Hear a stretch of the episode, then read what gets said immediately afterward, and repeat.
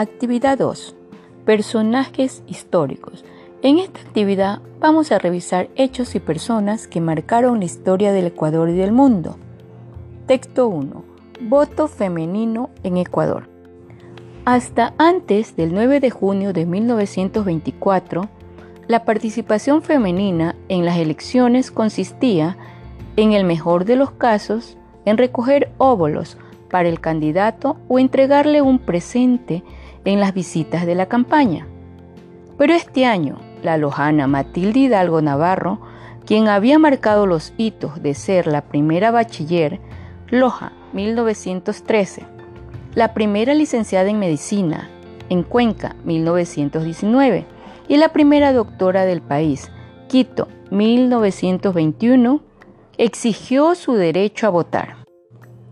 Matilde Hidalgo fue la primera congresista del Ecuador, elegida por votación popular como representante de su provincia de nacimiento en 1941.